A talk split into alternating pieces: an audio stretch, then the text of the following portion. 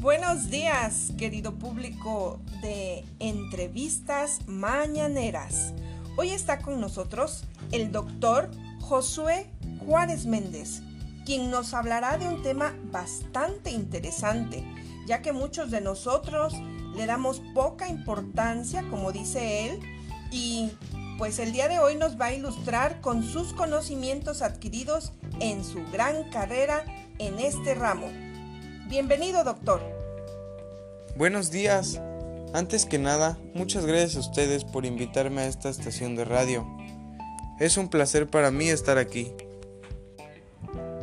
Eh, bueno, doctor, aquí tenemos una serie de preguntas que nuestra querida audiencia desea conocer y más que nada conocer su opinión.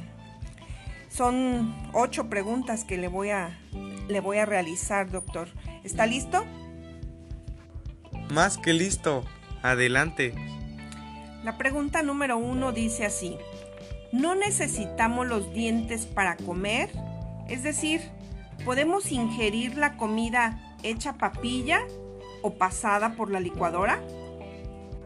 Bueno, antes que nada, el ser humano conforme va creciendo está diseñado de manera perfecta. Que los bebés nacen sin dientes y su alimento es completamente líquido como la leche materna y conforme a su crecimiento los alimentos se van ingiriendo más sólidos hasta llegar a un punto donde los dientes en sí totalmente realizan una función primordial. Es decir, si necesitamos los dientes para comer y disfrutar un buen platillo, ya que si solo son los alimentos licuados, las papillas gustativas no distinguirán un sabor y otro. Y bueno, debemos disfrutar, como ya lo dije, nuestras etapas de crecimiento. Muy bien, doctor. Muy buena reflexión. Otra pregunta. ¿Se puede masticar y digerir mejor la comida si, si la dentadura está completa? Por supuesto, no hay mejor dentadura sana que la que está completa y sin caries. Mis pacientes que han sufrido una pérdida de alguno de ellos siempre se lamentan haberla perdido. Así es, definitivamente eh, estoy de acuerdo con usted. La pregunta número 3 que tenemos aquí dice, la lengua y los labios tocan los dientes para hacer sonidos y permitirnos hablar. ¿Una dentadura sana me ayuda a hablar mejor? No, para nada. Por supuesto que los dientes y muelas son muy indispensables, pero el sonido principalmente se emite de las cuerdas bucales. Muy bien, doctor. Bueno, nuestra pregunta número 4 eh, habla acerca de que si una infección en una muela no puede llegar a otras partes del cuerpo y causar enfermedades? Sí se puede llegar a otros órganos, principalmente las encías, y a su vez por el torrente sanguíneo y el tubo gástrico. Se puede ir directamente al estómago y causar estragos impresionantes.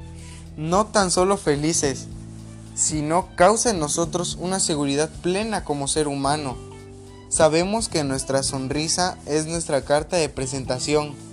Por lo tanto, mi lema es, sonrisa sana te hace feliz. Así es, doctor. Eh, la siguiente pregunta dice, ¿las encías sirven para apoyar y proteger los dientes? Sin encías fuertes, ¿los dientes no van a estar sanos? Definitivamente, tener encías inflamadas, lesionadas o enrojecidas e inclusive cuando hay llagas como comúnmente se llaman fuegos bucales es señal de que algo anda mal y puede ocasionar filtración de bacterias que nos dañen nuestros dientes. Por eso hay que combatir de manera inmediata.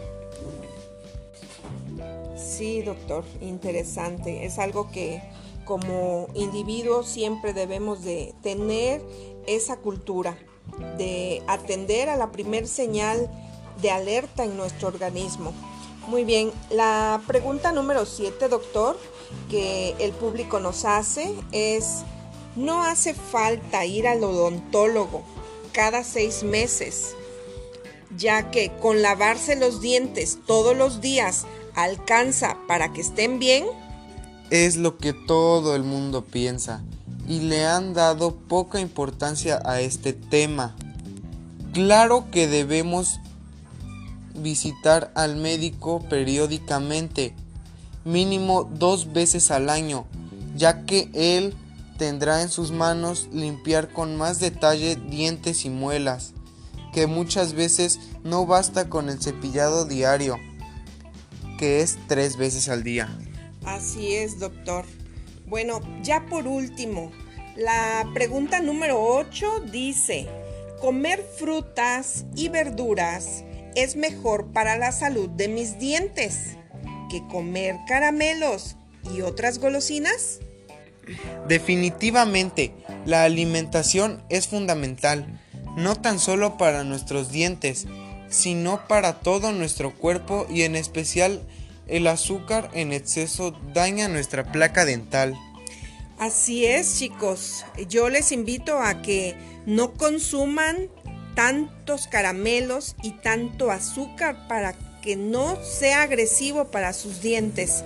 Wow, doctor, qué interesante información ha compartido con nosotros. De antemano, nuestra audiencia está muy contenta, ya que usted ha sido de gran ayuda para este tema, que como dice usted, muy poco le demostramos interés. Gracias y saludos para todos y recuerden, visiten a su dentista.